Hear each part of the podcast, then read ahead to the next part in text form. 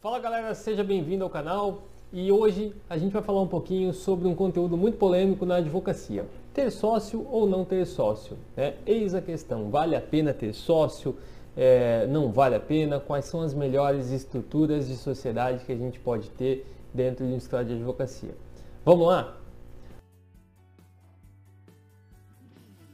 Olha só, para a gente começar, eu quero falar um pouquinho sobre essa questão do pós é, depois que você se formou, a tendência é que você sempre busque por um sócio, porque afinal de contas você não quer abrir um escritório sozinho.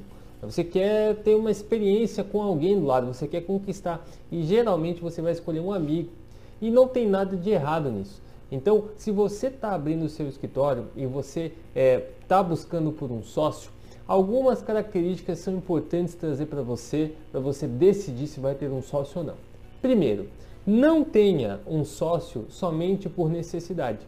Às vezes você não tem o capital suficiente para abrir o escritório e você vai ter um sócio mais por necessidade. Talvez não seja a melhor saída. Mas se você decidir abrir uma sociedade com alguém, você tem que entender o perfil desse potencial sócio. Né? Ele é o mesmo que o seu, ele vai te agregar de alguma forma, ele é, existe uma amizade muito forte ali que vai fazer com que a coisa dê certo ou não, essas questões você tem que levantar porque sociedade é uma relação profissional. Sociedade não é uma relação somente, é, é, somente de coisas boas, mas também de coisas ruins. Vocês compartilharão bons honorários, vocês compartilharão é, bons, bom, bons é, resultados, mas ao mesmo tempo vocês vão ter aí um, é, alguns momentos de, de perda, alguns momentos de desconforto, e você tem que sopesar se isso vale a pena é, na amizade, se isso vai atrapalhar a amizade ou não. É, não que você não possa ter uma sociedade com um amigo, não é isso. Você pode, mas isso tem que ser muito bem conversado naquele momento em que você está abrindo a sociedade. Não veja só os lados positivos, porque a tendência é essa, né? A gente vai buscar um sócio, a gente só vê o lado positivo. Ele quer crescer, ele quer dividir despesa, ele quer ir atrás de cliente, ele quer conquistar também. Nossa, que sócio maravilhoso. Mas não é só isso. Né? Vocês têm que sopesar o quê? Que vocês têm uma relação ali, que, que já é de antes dessa sociedade existir. E que pode ser que gere ali alguns conflitos nessa sociedade. Você tendo isso bem definido, você aí está preparado, você já pode começar a pensar em ter um sócio ou não. Bom, dito isso, decidi ter um sócio com um amigo meu ou que não é amigo meu, decidi ter um sócio. Qual é a melhor estrutura de sociedade no meu ponto de vista?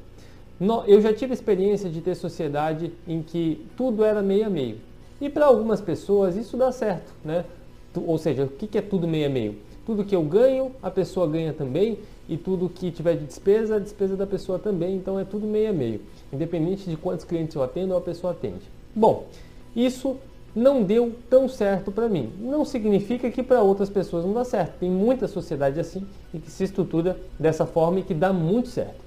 Só que hoje, para mim, eu vejo que a sociedade ela tem que ter algumas é, circunstâncias que diferenciam. Como, por exemplo, aquele advogado que trouxe o cliente é melhor que ele ganhe mais. Porque se ele trouxe, é uma forma de ele se sentir é, beneficiado por isso, de se sentir melhor acolhido por isso. Porque se você dividir meio a meio, a tendência é que em algum momento um traga mais do que o outro e tem aquela sensação de hum, tô trabalhando mais. E essa sensação é o que geralmente estraga esse convívio da sociedade. Então se você traz um cliente você recebe mais por isso, você se sente é, valorizado. Não, eu trouxe, eu ganhei mais, então sucesso, está tudo certo, vou continuar trazendo. Então eu acho que tem que ter esse tipo de divisão dentro do escritório. Quem trouxe, quem vai fazer a atividade ganha mais, quem trouxe o cliente ganha mais. Tendo isso em vista, tendo esse contexto em vista, você consegue lidar melhor com a sua sociedade, você consegue se sentir um pouco mais valorizado dentro desse, dessa sociedade. Então, não vai depender de quem traz mais ou quem traz menos. Você pode trazer 90% do faturamento, mas você vai ganhar mais, porque você estruturou dessa forma. Se a pessoa, teu sócio, não trouxe tanto, não tem problema também, afinal de contas são fases. Pode ser que naquele momento ele não trouxe nada, mas depois ele vai trazer tanto que ele vai ganhar muito mais que você. E tá tudo bem, vocês são sócios, vocês estão ali para crescerem juntos, porque do que ele trouxer você vai participar também. Então, o bacana de ter sócio é você poder fazer essa união.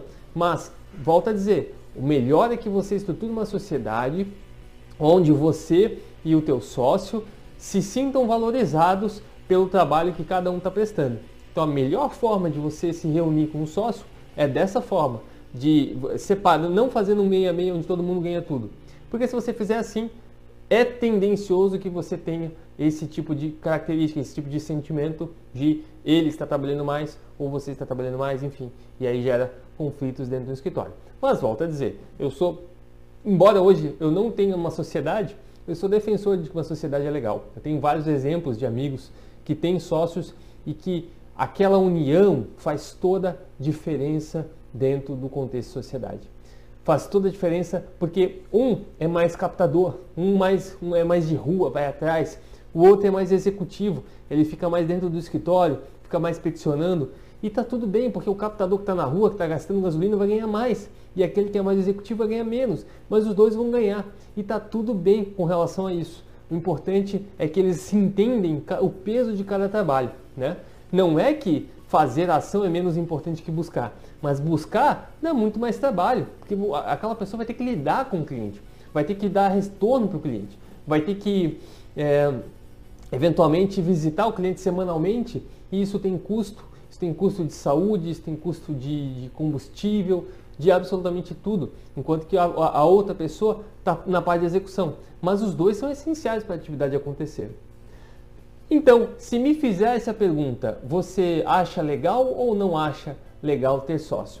Eu acho muito bacana, muito bacana. Mas eu não acho legal a sociedade meia meio, onde os dois ganham é, igual, dividem igual. Acho que essa sociedade tende, infelizmente, a dar errado. Pode ser por uma experiência que eu tive, mas é, é, olhando o universo do, da advocacia aqui na minha região e dos colegas que eu tenho na advocacia e que tem sócios, essa é, diferença onde um ganha um pouquinho mais do que o outro, isso tem dado certo porque cada um se sente mais valorizado dentro daquela sociedade.